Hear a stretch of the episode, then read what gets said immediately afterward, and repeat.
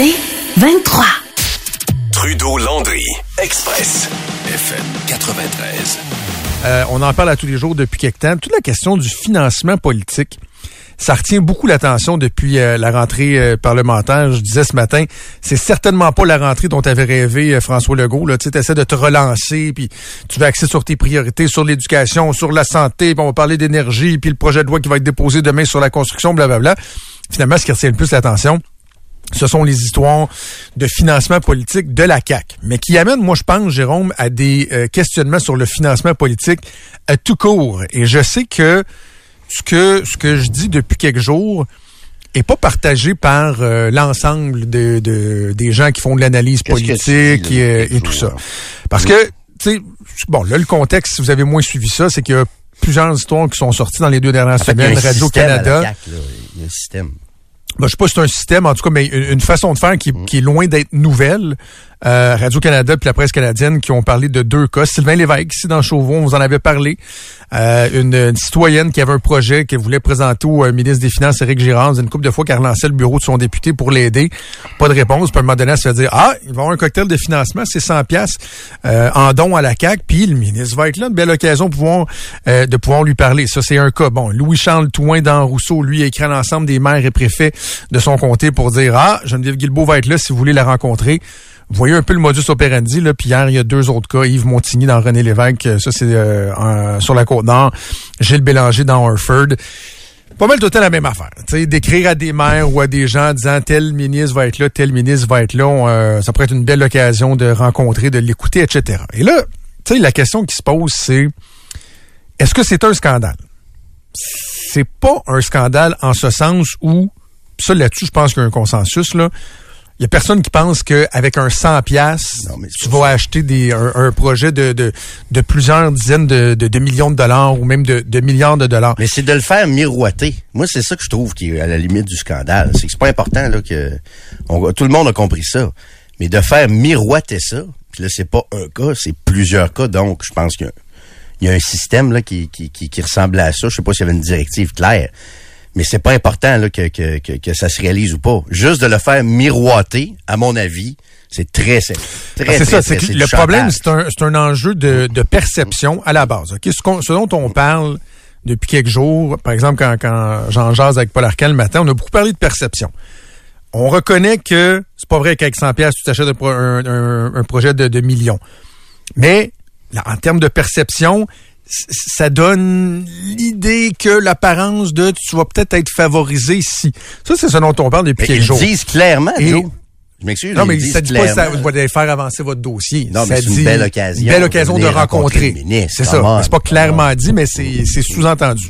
Mm. Donc, là, on parle de, on parle de perception, parce que je, vais aller un, un, pas plus loin aujourd'hui. Quand je te dis que ce que je dis fait pas nécessairement consensus, j'ai entendu bien du monde des, des, des, gens à droite, des euh, Mario Dumont de monde, euh, Emmanuel Latraverse, des gens à dire là, wow, wow, wow, wow. Faudrait arrêter parce que moi, depuis deux semaines, je dis c'est pas compliqué, on devrait juste interdire aux maires de donner de l'argent à un parti politique. Tu réglerais le problème. Si on nous dit que c'est juste 2-3% du financement de, la CAQ ou d'un parti qui est au pouvoir, ben passez-vous-en de ce 2-3% là, vous allez vous économiser les, euh, les problèmes de perception. Et ça, je sais qu'il y a des gens qui freinent rendu là. Mais ce matin, moi, j'ai été un petit peu plus loin en parlant de de mon expérience à moi. Parce que là, on a parlé de, perception. J'ai raconté ce matin, puis je sais que ça a fait réagir des journalistes, puis qu'il y a des questions qui ont été posées un peu dans ce sens-là certains élus à l'Assemblée nationale. Quand j'étais attaché de presse en politique, puis que j'accompagnais euh, ma ministre dans des, dans des cocktails de financement, où il y avait des élus, il y avait des gens d'affaires, j'ai toujours eu la la, la, ferme conviction que c'est pas vrai que ces gens-là, parce qu'ils donnaient de l'argent, après ça, il y a quelqu'un qui regardait dans son livre et qui disait OK, lui nous a donné tant, on va lui donner tant, lui nous a donné Sauf la fois des post-it. Ouais, mais ça, c'était des juges, les post-it. Euh, ça, c'était pas... Euh, c'est sérieux, là, système judiciaire. Oui, oui, je sais, mais je vais juste finir ce que, ce que j'essaie de dire. Euh, mais ce que je sais, par contre, c'est que quand on est dans ces événements-là, c'était pas rare que moi, j'arrivais au cabinet parce que j'étais l'attaché de presse. Donc, moi, je gérais pas des dossiers, je gérais des, des, euh, des communications. Mais tu as des attachés politiques responsables de plusieurs dossiers. Tu sais, euh, infrastructure, euh, habitation, tatati tatata. Puis quand j'arrivais, je faisais la distribution des dossiers. Parce que quand il y avait des élus ou autres qui profitaient de, ce, de, de cette rencontre-là qui leur avait été offerte, des fois, il arrivait qu'une enveloppe, on a souvent parlé d'enveloppe pour de l'argent. Mais des fois, l'enveloppe, c'était une lettre pour présenter son projet. C'était euh, un, tableau de données qui dit voici pourquoi c'était urgent de faire une réflexion de telle, telle, telle, telle, telle affaire. Moi, j'arrivais, je disais, ben, tel attaché politique, bah, tel, euh, tel dossier pour toi, tel dossier pour toi, tel pour... Puis là, après ça, loin de moi l'idée de penser que ça, fait, assurait un fast track ou euh, un, un, billet ou quoi que ce soit. Mais il reste que ça donne quand même l'impression d'un accès privilégié. Et tu vois juste ça, puis j'ai fait des vérifications hier, Jérôme, je sais que ça se fait encore. Ça a toujours eu lieu, tous les partis politiques, ça se fait encore. Un ministre qui va dans un financement politique, des fois il ressort, il va, ou des fois c'est même c'est verbal, il va appeler un tel. Hey, je me suis fait parler le par tellement de tel dossier. C'est quoi cette histoire-là? Il dit que ça fait des mois que c'est bloqué. On peut tout checker ça? Ben, c'est évident. C'est évident. Mais ça devrait pas passer par une Non, activité mais, de mais financement juste, politique. juste de faire miroiter ça, de dire, regardez, là, en donnant 100 pièces, c'est une belle occasion. Juste ça, c'est inacceptable. Je m'excuse. C'est totalement inacceptable. Puis on n'est pas juste dans la perception. Puis là, je pense que la solution est assez claire. Même, même le gouvernement l'a admis euh, ce matin. C'est, mettons, tout simplement fin au financement populaire, le financement privé. là. On va y aller avec des montants euh, de fonds publics, euh, des montants le plus bas possible, je pense. Puis ils devront peut-être, si la culture change pas, ils devront apprendre à faire des campagnes avec moins d'argent aussi. Là. En passant des bonnes idées, faire un bon débat. Je comprends qu'il peut y avoir des coûts là, pour une pour une campagne, là, mais les, les, les, les coûts, on achète quoi avec ça pour l'argent? C'est les pancartes, Ah, ça les affiches, cher, euh, le transport des fois et tout ça. La Moi, ça, ça des, locales, m'impressionne des, pas, des locaux en passant, là, tu dois Les louer locaux. Des, des locaux pour Moi, je pense qu'on pourrait leur donner la base, puis après ça, débattre. Là. Je veux dire, s'ils sont, s'ils sont incapables de gérer, on va les gérer. Puis visiblement, ils sont pas capables de gérer. Je comprends qu'on n'est pas à l'époque des post-it du, du Parti libéral, mais s'ils sont incapables de gérer, on va leur couper vivre, là, tout simplement. Là. Là, ça ouvre la porte peut-être à des dons euh, encore plus occultes, là, par contre. là. Est-ce que si on... Ça, c'est peut-être l'autre moins beau côté. Si jamais on arrivait avec une formule seulement de, fonds publics, est-ce qu'on pourrait assister au retour des enveloppes brunes? Est-ce qu'on pourrait euh, assister à ça? L'argent qui se donne par en dessous, c'est peut-être ça le danger.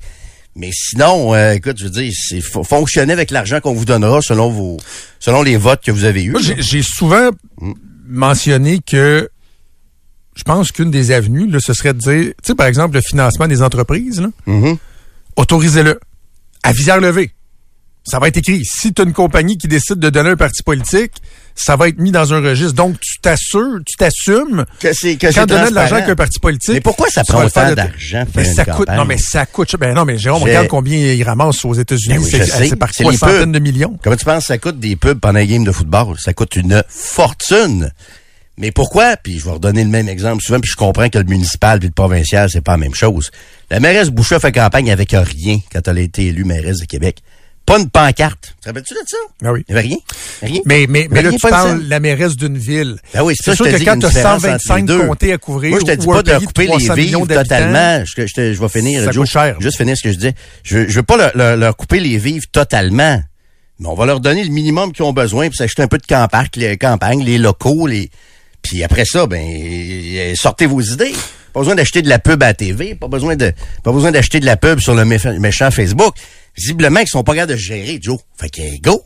Mais j'ai peur, encore là, il n'y a pas de solution parfaite. J'ai peur que les sacs d'argent se promènent comme dans le Ouais. bon vieux temps si on fait ça.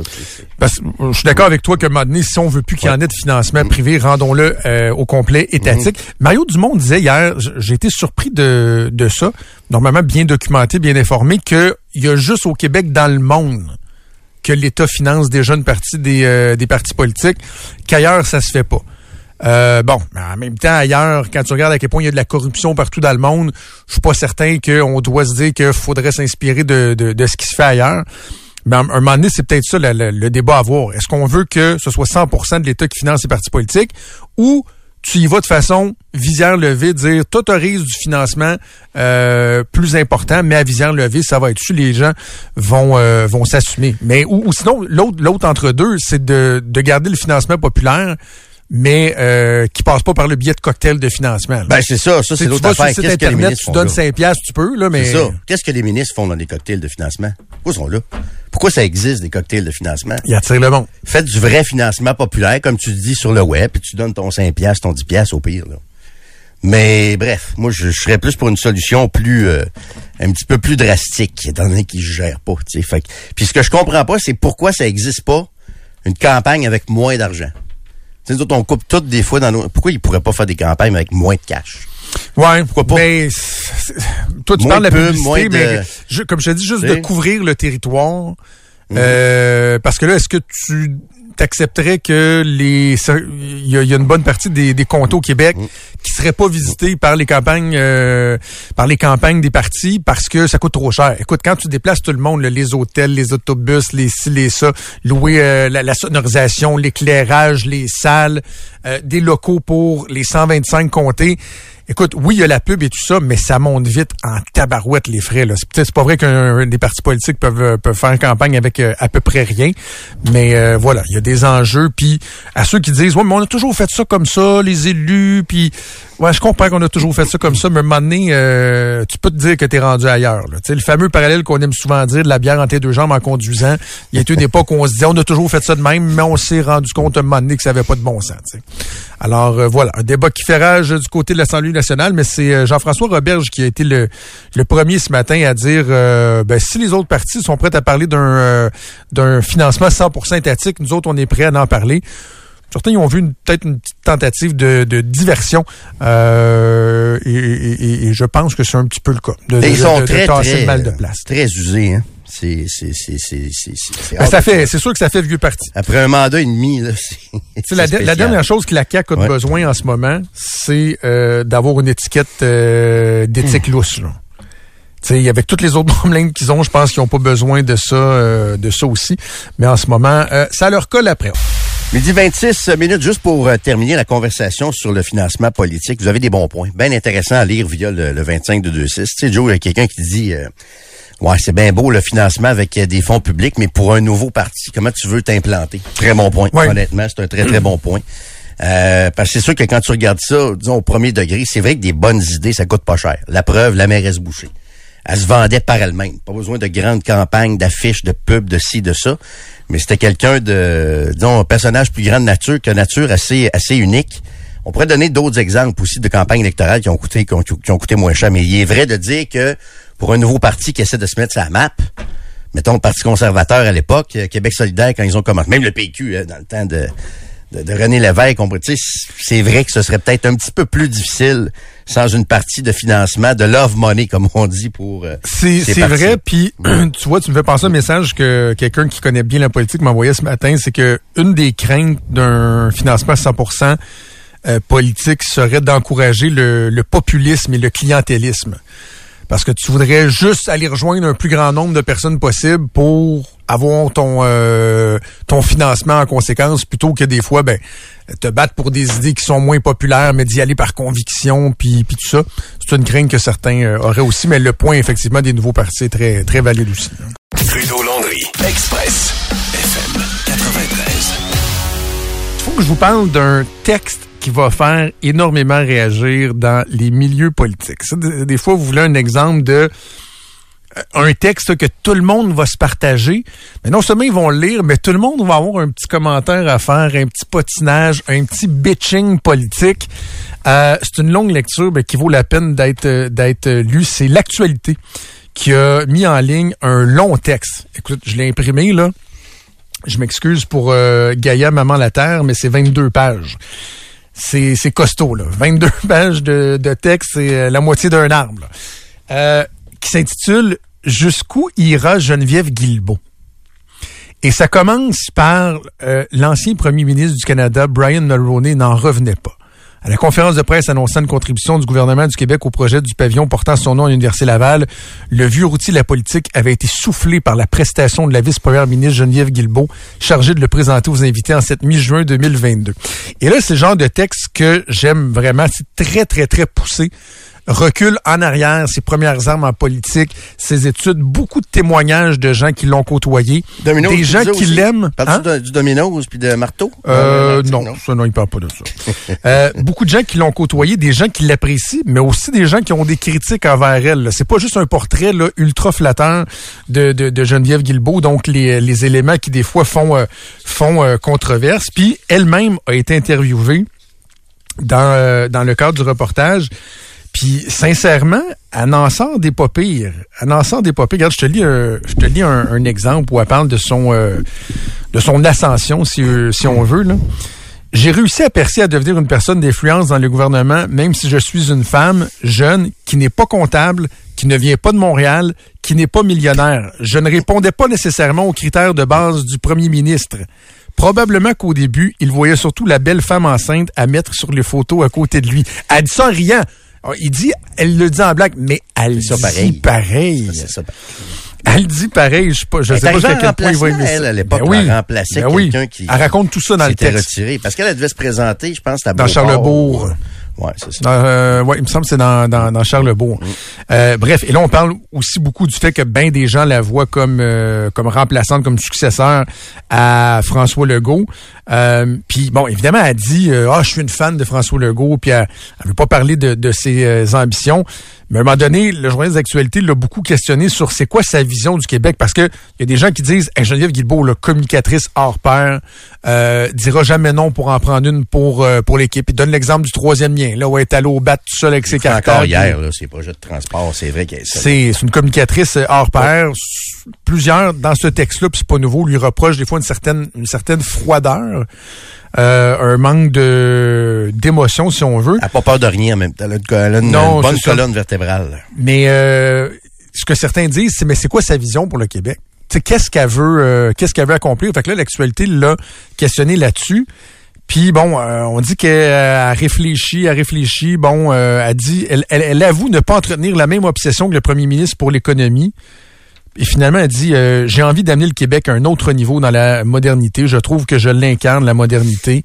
Euh, blablabla. Moi, j'ai cette force-là, cette volonté. C'est ce que je me propose de mettre au service des gens.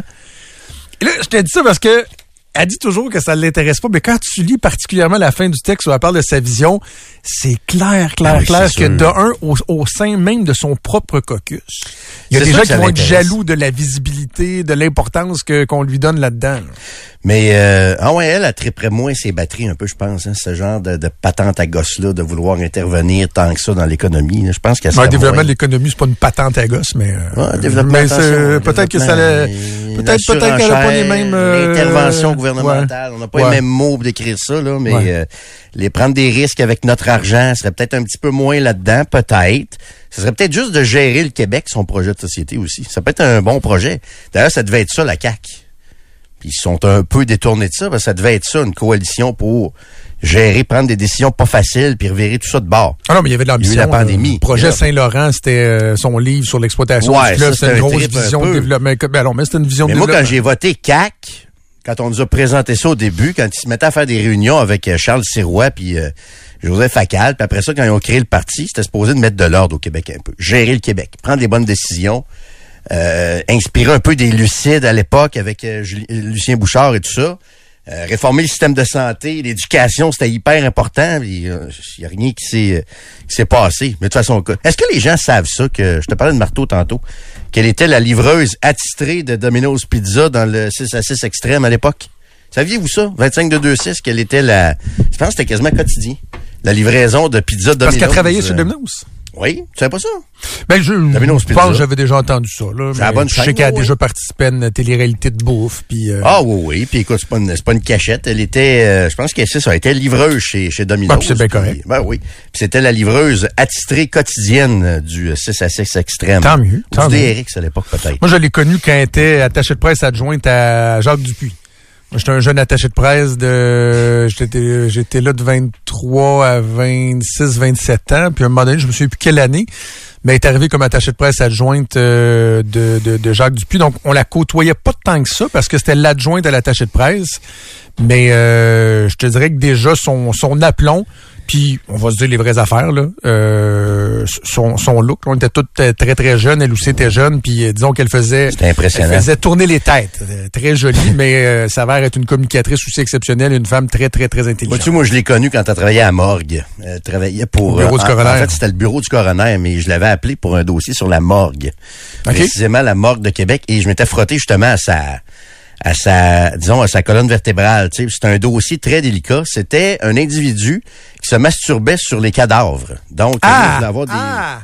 sais, je voulais avoir des confirmations. C'était quand même une grosse, une grosse histoire. Il y avait un employé de la morgue qui faisait carrément de la nécrophilie là, avec euh, les cadavres à la morgue de Québec. Fait que, écoute, je pense que je l'avais appelé pendant trois mois, d'essayer de me faire confirmer ça. Moi, je savais que c'était vrai, mais écoute, ça prenait quand même la, la- la confirmation. Pendant trois mois de temps, écoute, elle voulait pas parler. Ah, on est en train d'enquêter là-dessus. Puis, tu sais, je voyais déjà quelqu'un qui était, euh, avait pas peur de moi. Là, tu sais, était pas impressionné. Puis, était très très difficile à faire parler. Puis finalement, Claude Poirier avait fouillé le dossier aussi, puis j'avais sorti le dossier en même temps que Claude Poirier. Rich, mon ancien recherchiste, avait travaillé fort là-dessus aussi, puis elle avait fini par confirmer, puis à, à lâcher le morceau, mais c'était un tout autre contexte qu'aujourd'hui. là. Travailler avec les cadavres euh, au, euh, Y avait-tu des Morgue de arrestations? Québec, là. Je pense que oui. Je pense qu'il y avait une arrestation Ah, de la police de eh, ah. Québec euh, dans cette affaire-là. Ouais, ouais, ouais. Non, ça va être spécial, travailler au bureau du coroner. Puis, tu sais, Mais tu euh, parles de la froideur, elle en a vu d'autres. Je pense Ah. que en politique, ça prend des gens comme ça.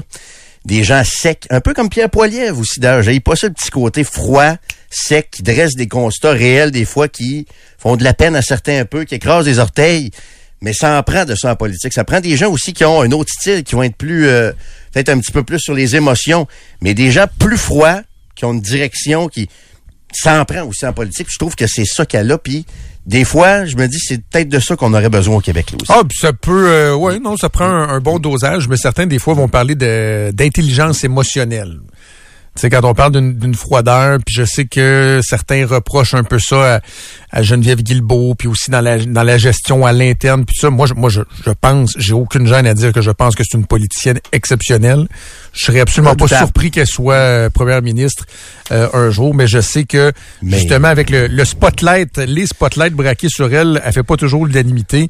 Je vous dis là, un texte de 22 pages comme ça, ça va patiner. euh, les SMS vont se faire aller euh, pendant une couple de jours. Mais je sais pas s'il en parle là-dedans, là, mais jusqu'où ira Geneviève Guilbeault? Il va falloir qu'elle gagne d'abord son comté à la prochaine élection, ce qui est loin d'être fait. Loin, loin, loin, loin, loin d'être fait, parce qu'avec les sondages qu'on a, le PQ passerait à gratte, à part ici au centre-ville avec, avec QS. Fait que jusqu'où elle va aller? Prochaine étape, ça va être de garder son, son comté de Louis Hébert aussi, j'ai bien l'impression. Oui, mais en même temps, mettons, on sait pas, là, mettons que dans les deux prochaines années, François Legault décide qu'il s'en va puis il désigne euh, Geneviève Guilbeault comme première ministre. Là, tu te représentes dans ton comté. C'est probablement un bombe de petits points que ça te donne. là. Pense qu'il pourrait s'en aller avant la fin Ah non, je, je pense pas que ça va arriver. Non, mais mettons, là. Tu sais, mettons qu'il continue à, à planter, puis qu'il y a la caque à cœur, puis il décide dans la dernière année de, de donner un nouveau souffle à son parti, puis de désigner euh, sa dauphine ou, ou quelqu'un d'autre. Cette personne-là, évidemment, va, va jouer d'un avantage dans son comté à la prochaine élection. là. Toujours euh, plus facile de faire élire quelqu'un qui a déjà le titre de premier ministre que- qu'un Kidam, par exemple. Ce qui n'est pas un automatisme, là, mais euh, assurément plus facile. Bref, on est vraiment dans la politique fiction. Si ça vous intéresse, c'est disponible sur le site de l'actualité. C'est euh, le journaliste Guillaume Bourgault-Côté qui a fait tout un travail euh, de fond pour, euh, pour ce long texte. Trudeau, Landry, Express, FM 93. Ça, on n'est pas dans, en tout cas, ma compréhension, selon l'article qu'on a, on n'est pas dans le, mettons, euh, le contenu de bloquer du contenu euh, Ouais, ouais, américain, américain ou d'exiger un quota, comme c'est le cas à la radio pour les, les chansons francophones. Mais il faut toujours faire attention jusqu'où ils peuvent aller aussi. Là, on est plus dans, faudrait que Netflix mette les produits québécois en valeur. Faudrait que Spotify mette les produits québé- québécois en valeur parce que sur euh, toute la musique écoutée en ligne au Québec, c'est seulement 8% qui est de la musique québécoise, selon les derniers chiffres. Je serais curieux de voir, par exemple, 2023, avec tout le capital de sympathie qu'il y a eu, entre autres, pour euh, Carl Tremblay, Ouais. le chanteur des Cowboys fringants. Sais, la musique des Cowboys était partout, partout. D'après moi, sur le 8% des autres années, il y avait déjà aussi beaucoup de Cowboys fringants. Puis je sais pas si c'est assez pour avoir fait augmenter le pourcentage, mais d'après moi, c'était une grosse année de, de musique québécoise 2023 pour euh, la consommation sur ce genre de, de plateforme-là. Donc là, ce qu'ils veulent, c'est... Parce que ce qu'ils disent, la phrase qui sort, c'est le contenu québécois ne trouve pas ses clients. Le contenu québécois ne trouve pas son public. Il peine à trouver son public. Autrement dit, c'est parce que vous regardez des séries américaines euh, ou anglophones ou européennes parce que on vous affiche pas les séries québécoises sur euh, sur Netflix. En tout cas, moi, c'est vrai que sur Netflix, faut pas dire que le contenu euh, francophone est très, très, euh, très, très mis de l'avant parce que ça fonctionne avec des algorithmes. Mm. Puis là, t'ouvres ton Netflix sur l'interface, c'est sur l'interface, pardon, c'est numéro un au Canada aujourd'hui ou euh, populaire dans votre catégorie. Tout ça, ça marche pas vraiment. Moi, que je me trompe selon les les régions, le Québec, l'Ontario et tout ça. là. moi, j'ai jamais vu ça. C'est vraiment pas, populaire ben, au Canada. pour là. le Canada, oui, c'est ça, parce qu'on est au Canada, Ouais. mais il n'y a pas, y a pas l'aspect Québec ou le Non. contenu francophone. Moi, honnêtement, légiférer ou pas, obligé ou pas, je serais curieux de voir à quel point il serait capable de faire plier Netflix, mais je dois dire que je comprends pas que Netflix le fasse pas. Tu sais, là, exemple, euh, il y a Rachid Badouri, là. Il y a Rachid, oui, mais si tu décides que tu produis du contenu, Ouais. tu sais, là, il y a un spectacle de Rachid Badouri, là. Ben là, tu devrais, dans tes algorithmes, faire en sorte que ton, euh, ton public qui est au Québec, mais en haut de la ligne, la, la, la pile, ça veut pas dire qu'il écoutera pas une autre série en anglais, mais tu vas, parce que c'est, vrai qu'en ce moment, le contenu francophone québécois, particulièrement sur Netflix, là, il est, faut que tu le cherches. C'est vrai qu'il est perdu. Est-ce qu'il est bon? Là, je Oh, pose je la pense qu'il y en question. a. Je pense qu'il y en a. Mais ça, c'est toujours non, le réflexe qu'on a à question, dire, peut-être parce que c'est pas bon. Mais non, mais c'est important, Joe. Je veux dire, moi, j'ai pas de difficulté à trouver le bon contenu québécois. Je suis un maniaque de la série Les Mecs sur tout.tv. Bon, on n'écoute pas J'adore, c'est comme, ben, on écoute beaucoup, moi. Sérieusement, le, comment ça s'appelle aussi, là, avec, euh, C'est comme ça que je Christine Beaulieu puis Véronique on- Cloutier. J'adore cette série-là. J'écoute François Morancy avec, euh, euh, discussion avec mes parents. J'écoute quand même pas mal de télé québécoise. Pas de misère à trouver ça. Quand c'est bon, je, je sais où le trouver. Rachid Badouri, si tu me mets ça en évidence sur Netflix, ça se peut aussi que je passe mon tour parce que ça m'intéresse pas. C'est ça, mais le contenu dont tu parles, il est sur des plateformes qui sont déjà québécoises. Donc, c'est facile d'aller sur tout.tv ou d'aller sur euh, sur Illico. Ouais. Mais prenons le- l'exemple de la musique. Moi, j'ai tendance à être puis je m'assume à être assez critique des fois de la musique québécoise. Je trouve que des fois on fait de la musique pour faire plaisir aux artistes, puis on vise pas assez à rejoindre un, un public qui est large, alors que la musique américaine, euh, ben oui, il y a une recette, mais tabarouette, elle marche. tu sais. Quand Marimé a décidé d'avoir une recette qui était plus pop et tout ça, ça a scoré très, très Ben fort. oui. Elle était capable. Donc, tu sais, des fois, on fait des produits un peu plus nichés.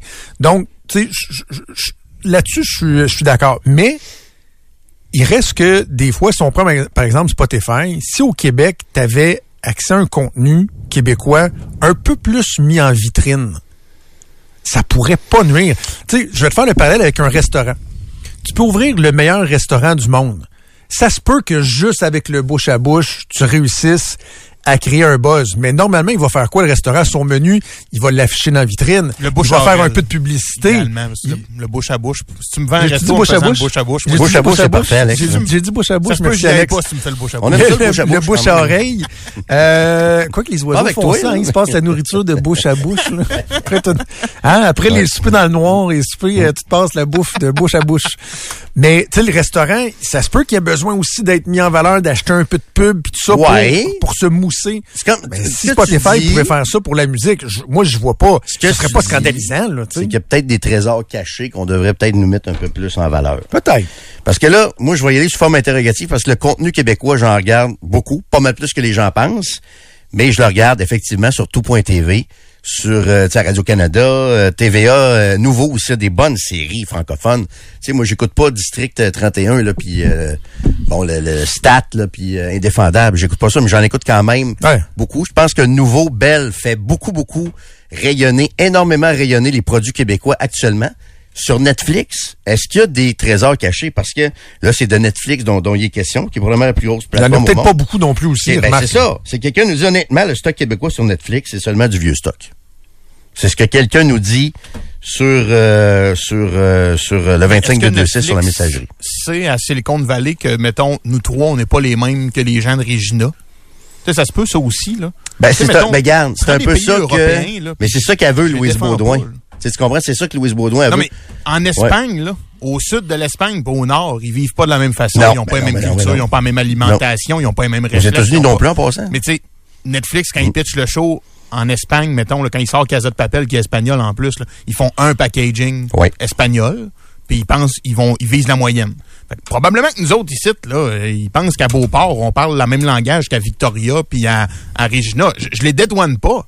Mais Netflix a-t-il le temps de s'attarder aux différences Ben, sociétales dans chaque pays? Mais c'est ça qu'ils demandent à Netflix. C'est ça que Louise Baudouin va, c'est- va leur demander. C'est-à-dire que le Québec aurait le pouvoir de leur demander de mettre en valeur le produit québécois. Donc, il faut que Netflix soit conscient d'abord qu'il y a le Québec qui est là pour pouvoir ajuster son interface puis la- l'algorithme pour qu'on voit les produits À québécois. l'inverse, la preuve que ça se peut, Ouais. c'est Prime. Parce que pr- si vous allez sur Prime depuis le 1er janvier, c'est sûr qu'il vous pousse en premier LOL qui ira LOL. dernier, qui est 100% québécois. Fait que c'est sûr que même une grosse multinationale comme Amazon est capable de faire la différence. La ça, preuve, ça a le marché. Ça a marché beaucoup aussi, ça. Oui, mais est-ce que chez Netflix, il y a quelqu'un qui sait on est quoi puis on est qui au Québec? oui, mais OK, mais sais-tu quoi? Euh, je réponds à ta question par une autre question.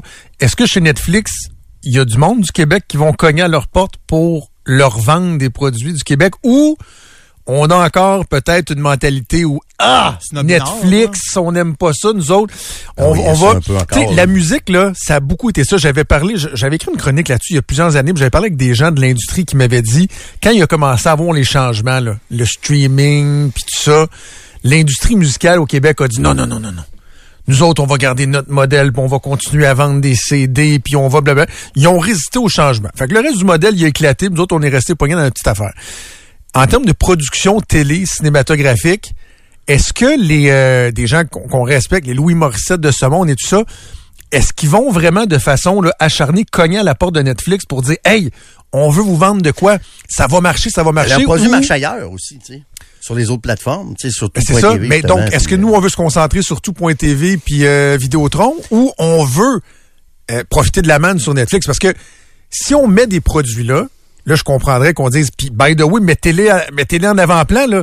Mais encore faut-il qu'on en ait des produits à Ouais, c'est, mettre... euh, ben, ça, t'amènes la question du jusqu'à quel point à 9 millions on peut produire autant de bons stocks que les autres. C'est, la ben, question. Peut-être pas autant, mais Ben, d'en produire. non? Tu peux pas produire autant de stocks qui va pogner qu'un pays de 300 millions comme les États-Unis. je voudrais bien, là, mais c'est à peu près, c'est à peu près impossible, là. Tu sais, je veux dire, Mais, puis non, moi, mais, je- on, mais on en fait des séries, là. Je veux dire, il y, en a des projets, là. Le monde vont-tu cogner à la porte de Netflix pour dire, Ben, hey, j'ai un projet, voulez-vous euh, le produire Parce ou le, le diffuser? Ils sont là sur les autres plateformes aussi, tu sais. Fait que, moi, j'étais un grand fan des séries de Jean-Marc Vallée. Big Little Lies, c'est top 5 à vie pour moi, là. Top 5 à vie pour moi. Mais ça, ça compte pas d'un produit québécois, non. évidemment. Alors que c'est un cerveau québécois. Ouais, mais c'est vrai que c'est pas un produit québécois. Non, non, mais je m'en fous. C'est un génie québécois qui, qui, qui était derrière cette, euh, cette série-là, qui le produise à l'île d'Orléans ou à, à Non, non, je comprends, mais tu sais, Doom, C'est un pas un film du. Québec, là, tu sais. Eh, mais ça, moi, ça, je suis pas d'accord avec ta vision. Moi, c'est quand il y a des Québécois derrière quelque chose, pour moi, c'est aussi bon que si c'était Mais québécois. non, mais on peut, on peut en être fier, mais je considère pas que c'est un film québécois. C'est, Denis Villeneuve, mais. non. Mais c'est Zendaya en- puis Timothée Chalamet sont, sont pas trop québécois. non. Mais c'est des cerveaux québécois. Ça, juste sont allés travailler Ah aux oui, ils sont États-Unis très faire de l'argent. Oui. Tu sais, faut valoriser ça aussi, là, cette, cette réussite-là que je trouve qu'on oublie trop souvent un peu. Tu sais, c'est un peu, euh, c'est un peu ta nature. D'ailleurs, parlant de série, là, je suis en train de finir la dernière saison de The Crown. C'est très léger, la dernière saison. Très, très léger. Complètement décroché après quatre saisons. OK, moi, j'ai, je pense, là, j'hésite. Évidemment que ma série préférée à vie, c'est Lancer Compte, là, comment que je ferais d'autres à croire? Mais à part Lancer Compte, j'hésite entre House of Cards et euh, The Crown. Pour les amateurs d'histoire et de politique internationale, c'est une série que je trouve extraordinaire. Puis, sais-tu quoi? je m'ennuie de la lourdeur des premières saisons. Là, c'est trop léger, c'est trop, euh, c'est trop euh, la vie euh, sentimentale de Lady Di. Après ça, la vie sentimentale de, du prince William avec Kate et tout ça. Je, je c'était plus lourd, plus profond au début, les premières saisons. En tout cas, je m'ennuie un peu de ça, mais c'est pas une raison pour scraper toute la série au, euh, complet. Euh, je sais qu'il y en a qui ont été très critiques de la dernière saison, puis c'est vrai que les fantômes, c'est un peu, euh, c'est un peu tannant, mais c'est pas une raison pour euh, pour euh, discréditer l'œuvre au complet, qui est une très très grande œuvre à mon avis, même si euh, c'est plus léger. Parlant de série du, euh, au Québec, il me semble, je l'ai mentionné en début de semaine, mais j'ai euh, j'ai clenché en une semaine les euh, 10 épisodes de La Candidate, qui est disponible Ah sur euh, tout.tv. Mais ça en valeur, Joe, les séries québécoises. Ben, c'est ça. bien. Ben oui, je, ben oui. je, je le partage. On parle souvent de, de séries américaines, mais la candidate avec l'excellente Catherine Chabot qui, euh, qui tient le show sur, euh, sur ses épaules, c'est vraiment bon. Puis, si des fois vous vous demandez, là, ouais, la politique, ça, ça marche comment, mais euh, que vous voulez vous y, vous y intéresser de façon relativement légère puis drôle, c'est une bonne façon de faire. Parce que moi, ce que j'aime de la série, c'est qu'ils ont réussi à vraiment bien incarner c'est quoi la job, mettons, d'un député en région. Là. Ou d'un député qui arrive, qui connaît fudge all de la politique, puis que là, il arrive, puis il faut qu'il règle les codes comtés, puis comment ça marche l'Assemblée nationale, puis tout ça. Tu sais, c'est- inspiré de la vie de Ruth Hélène Brosseau, hein, cette, cette Ouais. série-là, là, Ouais, une fille ouais. qui n'était pas supposée être élue, les candidats de poteau. C'est vraiment très, très, très, très bon. C'est dans, c'est l'exemple de, de, de ce qui se fait de très bien en termes de, de télé québécoise. Et puis je vous relance avec du contenu, du méchant contenu international. Moi, tu vois, j'ai commencé à cause des Emmys. Ils ont gagné plein de prix. Beef acharné euh, en français, Ah, qui est une pas. série qui met en acteur plus, en, en vedette plusieurs acteurs Qui font du bouche à bouche? sud-coréens. Non, ils font pas de bouche à bouche. mais si vous aimez moindrement, c'est des courts épisodes. Il y en a 10, c'est genre 30, 28, 32 minutes. Si vous aimez le style un peu beau malaise, euh, Martin Ouais. Matt, c'est pas aussi euh, euh, gras que ça dans l'humour, mais ça joue beaucoup sur le malaise. C'est une série qui est exceptionnelle. Ça a gagné plein de prix. J'ai fait mon Nico. J'ai fini par m'intéresser à ce qui gagnait des prix. puis je l'ai regardé. puis euh, j'ai pas snobé la critique et c'est très bon. Ça s'appelle Acharné en France. C'est quoi la série euh, où ça finit qu'il y a un gars en robe de chambre, là? Parce que Richard Courchain a fait une vidéo. Ah, c'est un film, C'est ça, un hein? film. Richard Courchain, notre collègue du est 1029, a fait euh, une vidéo ici où il se promène en robe de chambre dans les corridors pour faire un lien avec euh, ce film-là. C'est quoi ce film-là, C'est? Saltburn, euh, qui est un, un film au principe très simple, c'est-à-dire qu'un un gars sur un campus anglais universitaire devient meilleur ami d'un autre gars qui lui est, est issu d'une famille richissime euh, d'Angleterre et il se met à vivre avec la famille richissime. C'est grosso modo ça l'histoire. C'est un peu tordu, il y a comme un peu d'enquête. C'est vraiment très bon, ça mérite l'écoute. Je suis pas convaincu que c'est à écouter à vos enfants. Euh, on, on voit quelques quelques verges dans le film, mais c'est pas c'est pas, c'est pas Ah. grave. Là. Des fois on voit des poitrines, des fois on voit des verges. Faut pas s'insulter de ça, mais euh, c'est Ah vraiment oui, il y a quelqu'un qui se promène longtemps la, la, la verge à l'air. Nukesh, comme on dit dans le domaine. Ouais, ça. Courchain est en robe de chambre. Oui, et il y avait des bobettes Ouais. en dessous de sa robe Ouais, de chambre. Et le personnage principal dont j'oublie le nom, mais Nico le dirait sûrement très bien en prononçant le H, euh, c'est le prochain euh, Joker. Le gars qui joue ça, là. The on- Joker. C'est pas censé le savoir. Mais quand il va avoir des prochains films de Batman, c'est lui le prochain Joker. Il est Barry Keegan. Keegan? Keegan? Keegan? Keegan? Il est très bon, le personnage principal. Fait que ça, c'est sur euh, les méchants. Oh, il y a Rosamund Prime. Pike qui joue là-dedans. Une actrice que j'aime, euh, que j'aime, OK. qui, euh, c'est ça, qui est très bonne. OK, euh, peut-être pour conclure euh, la discussion là-dessus, je pense qu'il y a un auditeur qui a un bon euh, qui a un bon point aussi. Ça, je pense que c'est une réalité. Puis moi, je pas ça nécessairement le, le cinéma d'auteur. Il dit la télé québécoise est nichée en cinéma d'auteur et donc ça va rester marginal sur Netflix. Tu veux être affiché au même niveau que la page principale de Netflix, le produit doit être de même qualité. Moi, je changerais par parce que moi je pense que du cinéma d'auteur peut être de qualité, je changerais ça par disons populaire ou accessible. Sais, je veux dire, il y en a un film de Louis Morissette qui est sur Netflix, là, celui où euh, il y a des problèmes avec son entreprise, là, des problèmes de couple et tout ça. Là. Il y en a un de ces films. La famille parfaite, La famille quelque chose comme ça, c'était exactement ça. très bon. Moi, je l'ai vu sur Netflix. Je l'ai pas vu avant, Ouais, avant qu'il sorte là. Je l'ai vu là-dessus. Mais effectivement, des fois, les films québécois, c'est vrai que ça ressemble à du cinéma d'auteur. C'est un petit peu plus difficile d'aller chercher du, euh, du volume avec ça. Fait que, mais, mais, mais, mais, c'est à surveiller. Là, ils veulent mettre les produits québécois en valeur. Mais Laissons-le, laissons-le pas aller vers des quotas ou des interdictions puis du blocage. Là, il y en a qui vont dire, Landry, tu fabules? Fabule pas, c'est le cas avec le câble. T'sais, on peut pas avoir les réseaux américains comme ESPN ici pour protéger TSN et RDS. C'est, ils sont capables d'aller là. Pas le cas pour l'instant, mais c'est quand même à suivre du coin de l'œil. Trudeau-Landry, Express, FM 93. Je ferai pas de cachette. Je trouve ça difficile de faire de la radio ce midi. Pas que ma job est difficile, mais malheureusement, dans les euh, dernières heures, j'ai perdu un de mes meilleurs amis. Un gars de qui j'étais euh, très, très proche, surtout dans les, dans les derniers mois. Euh, mon grand chum Tommy Groslot qui est parti hier, euh, tout en douceur, dans la, maison de soins palliatifs euh, à Montmagny. J'en parle parce que je sais que ben, ben des gens qui nous écoutent connaissaient Tommy. À peu près tout le monde sur la rive sud. Tommy était originaire de la Beauce. Tommy vivait à Montmagny depuis quelques années. Jouait dans l'équipe senior des Corps Mercier, capitaine de l'équipe en plus, très impliqué dans son dans son dans son équipe, dans son milieu aussi. Il travaillait comme comme vendeur chez Honda de Giro concessionnaire qui commandite notre équipe de balle et tout ça. Puis euh, tout le monde connaît Tommy euh, dans le coin de Montmagny, en Beauce aussi. Euh, tu sais, j'ai l'impression que tout le monde le connaissait aussi. Là. ben oui, puis tu sais, quand t'es dans le hockey, écoute, euh, tu rencontres tellement de monde, tu sais, tu sais c'est quoi, Joe, on rencontre tellement, on se fait tellement d'amis dans ce contexte-là. Puis Tommy était un de mes meilleurs amis dans les dans les dernières années parce que nos fils jouent ensemble et c'est ça qui me qui me rend ça encore plus difficile à avaler, c'est que Tommy est mort hier à 45 ans euh, dans ces circonstances-là après une lutte euh, une lutte extrêmement féroce contre le cancer. Honnêtement, j'ai rarement vu quelqu'un se battre autant contre cette euh, contre cette maladie-là. Puis ce qui vient me chercher, c'est que Tommy a des a des enfants de l'âge du mien. Puis d'abord, mes sympathies à Nadine, sa conjointe, qui est une euh, qui est une super héros elle aussi. Nadine qui a été euh, d'une patience incroyable, d'un appui indéfectible. tu sais, c'est c'est vraiment Nadine, c'est quelqu'un pour qui j'ai énormément d'amitié et de respect. Puis euh, sympathie à Sam, son fiston, puis à, Léa également, sa fille, joueuse de, soccer au collège de Lévis. Et euh, moi, je vais retenir quelque chose de mon mon chum Tommy, c'est euh, son courage et sa, sa détermination. Parce que je vous racontais pas tout. Je mettais des photos de temps en temps sur Facebook. Je sais qu'il y a des gens qui suivaient un peu ce qui se passait avec avec Tommy. Puis je l'avais invité à un moment donné à la radio aussi, mais il a tellement vécu sa vie à fond dans les derniers mois que je me dis au moins, il a pu avoir des mois enrichissants, une belle vie à la fin malgré la souffrance épouvantable qu'il vivait parce que lui, ça a commencé avec un cancer indétectable dans l'estomac. Tellement petit que les médecins ne savaient pas où il était exactement. Mais il savait qu'il y avait le cancer, mais t'es pas capable de le localiser. T'es pas capable de le localiser. Il savait qu'il y avait un cancer qui était là, puis à un moment donné, ça s'est mis à, à se propager dans les eaux et euh, autour de la période des fêtes, euh, c'était rendu au cerveau. Puis euh, écoute, on a passé un été sur les terrains de golf, c'était incroyable avec nos boys aussi. Puis des fois, il, y avait tellement mal des fois à ces eaux là que tu sais, il se prenait du genre de, de ruban là, pour faire des, des écharpes là, puis mm. il se tapait les côtes, tu sais pour éviter la douleur, puis pour éviter que ses côtes cassent, parce que le cancer, le maudit, le crise de cancer est en train de, de manger ses côtes.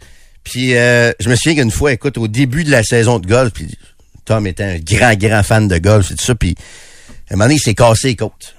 Puis là, écoute, son médecin, il a dit, regarde Tom, euh, là, tu t'es cassé une côte, là. Parce que c'était rendu trop fragile ou... Euh... C'était rendu trop fragile. Et Tom, il s'est cassé une côte à un moment donné, puis son médecin, il l'a mis à l'arrêt pour quatre semaines. OK? Fait que là, on se dit, bon, mais écoute, Tom, on va reprendre ça dans quatre semaines.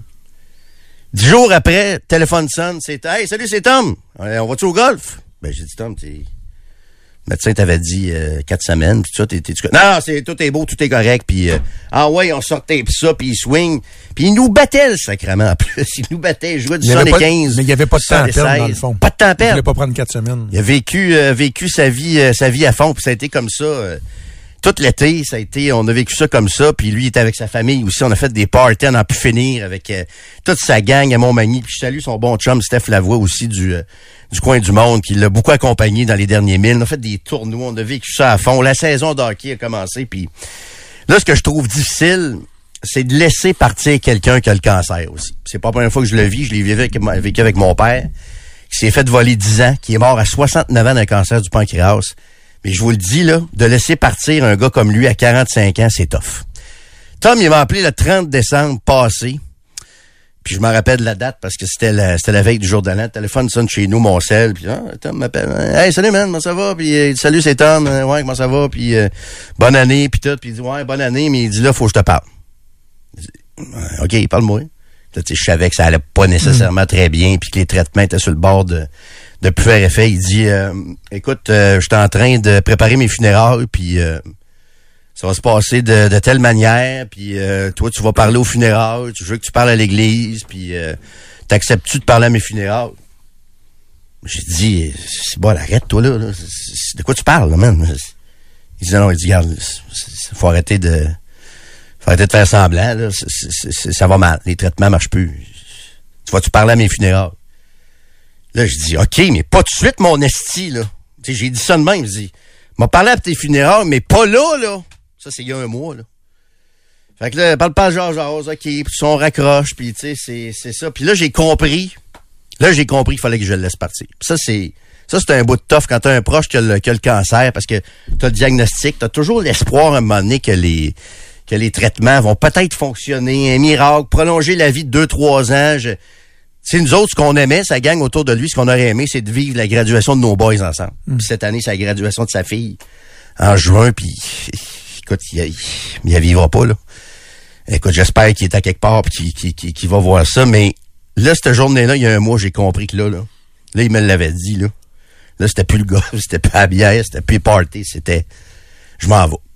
Puis là, écoute, je suis allé le voir aux soins palliatifs il y a peut-être une dizaine de jours, puis Écoute, il y a de la misère à ouvrir les, de la misère à ouvrir les yeux. Tu sais, on faisait deux, trois petites jokes, puis il souriait, mais là, j'ai compris qu'il fallait qu'on le, fallait qu'on le laisse aller. C'est tough laisser partir un gars de même, je peux te dire. Là.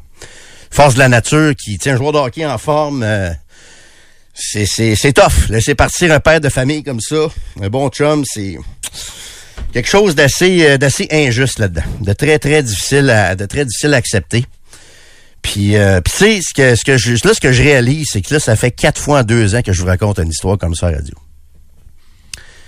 J'ai perdu mon chum Mario Hudon, euh, puis ça, écoute, lui, il est encore, euh, son histoire a été très, très médiatisée aussi. Vous avez suivi ça ici au, euh, au 93. Euh, j'ai perdu Mario. Euh, après ça, avant ça, euh, on a perdu Jeff Labrie, notre chum, le gardien de nuit, il y a peut-être un an et demi à peu près. Beaucoup trop jeune encore. J'ai perdu il y a deux ans mon bon chum Éric Descarreaux. Tout le monde connaît à Vanille aussi d'une maladie du sang qui a pas de bon sens. Là, ça fait quatre que je perds en deux ans. Je trouve ça tough, Joe. Je trouve ça tough. Tu sais, euh, j'ai juste 47 ans. Là. je vois ça partir autour de moi. Je pense qu'on arrive à l'âge où malheureusement, on, on perd des gros morceaux autour de nous autres. Je trouve ça difficile. Je trouve ça très, très, très, très difficile de... sais, de, de, réaliser ça que ça commence. Tu sais, ça veut pas dire que ça veut pas dire que je dors pas à nuit puis que je suis tout le temps en train d'avoir peur que quelqu'un meure autour de moi. C'est pas ça, mais je t'avoue que je trouve ça difficile. Il faut commencer à je vous le dis, là, si vous êtes mi-quarantaine, euh, début cinquantaine, dans, dans, nos âges un peu, là, vous le vivez peut-être aussi, c'est euh, c'est difficile. faut profiter de la vie. C'est ça que je retiens de cette, de cette histoire-là. faut en profiter jusqu'au bout. C'est qu'il n'y a pas grand-chose que tu peux dire euh, de vraiment réconfortant. C'est quand quelqu'un euh, meurt si jeune avec euh, avec des, des enfants, là, c'est comme... Puis toute la vie devant eux, puis devant lui, c'est dur de trouver des, euh, des mots réconfortants. Tu sais, versus quelqu'un qui décède à 90 ans puis que a, a, a, fait tout ce qu'il avait à faire dans sa vie, pas la même chose, etc. C'est mmh. c'est pas mmh. la même chose. Dans le cas de Tommy, moi je le je le connaissais pas. Je connais beaucoup de gens qui le connaissaient, à commencer par toi évidemment. Ben ce que ce que je trouve euh, bien, même si ça rien à, à la tristesse, c'est le bout où, un peu comme Mario, il a, il a été comme célébré. Pendant qu'il était encore euh, ouais, en vie. Mm. Ils ont retiré son chandail à Montmagny. Euh, c'est quoi, ça fait même pas une dizaine de jours, je pense. Euh, ouais, on avait ouais. fait même entendre euh, sa rencontre avec euh, Kyle McCarr de l'Avalanche du Colorado, euh, qui est allé au Centre Bell puis qui a eu l'occasion de, de voir son, son, son, son défenseur préféré ou son idole, peu importe. Euh, je, je tu as été le voir à la maison des, des soins palliatifs. Euh, J'ai des chums aussi du côté de Lévis que je sais ont été le voir aussi dans, dans les derniers jours. Tu sais, il y a ça qui fait que je me dis, ben, peut-être que tout ça l'a, l'a aidé à juste mettre un petit bombe, puis je sais pas jusqu'à quel point il avait accepté euh, à la fin, parce que je sais que souvent c'est ça le défi là pour le. Parce qu'il y a eu de la misère. Euh, ouais. de la misère quand, quand Steph Turcot a fait, euh, c'est pas Steph Turcot, c'était euh, Pierre-Antoine Gosselin, Pierre Gosselin ouais. l'entrevue qu'il a faite euh, avec lui. Tu sais, j'en, parlais avec des gens qui le connaissent, puis ils disaient, Hi, hi, ça paraît qu'il veut pas. Tu sais, non, non, c'est un fighter il voulait incroyable. pas là. Ce que je trouve difficile, c'est de voir cette maladie-là, tu sais, sur deux ans, comment elle, elle détruit la vie petit à petit, tu sais. Début, c'est des douleurs, après ça, c'est des moyennes douleurs, après ça, des grosses douleurs, après ça, là, c'est les os, après ça, c'est le cerveau, après ça, c'est... C'est ça qui est tough, tu sais, de voir cette maladie-là gruger la personne de qui t'es proche, qui est une qui est une force de la nature. Puis, mais t'as raison, tu sais, euh, euh, le décor Merci a retiré son numéro 87. Il a pu voir ça il y a peut-être une dizaine de jours avec le numéro 87 qui va être là en haut pour euh, commémorer euh, son passage à l'aréna de, de Montmagny et sa vie aussi. Puis euh, c'est quelqu'un qui était toujours, euh, presque toujours souriant. Sauf quand ça allait mal au golf. fait que euh, c'est ça. Salut mon chum. On va profiter de la vie. Euh, à toi, Jérôme, ouais. à sa famille, à ses enfants, puis à tous ouais. ceux qui l'ont connu. Sympathie, encore une fois, Nadine, Léa, Sam, euh, puis euh, son, son, grand ami Steph, puis Papou, puis tout ça, puis toute, toute la famille Gros Lot, puis la famille de Nadine Lévesque également. Salut mon chum.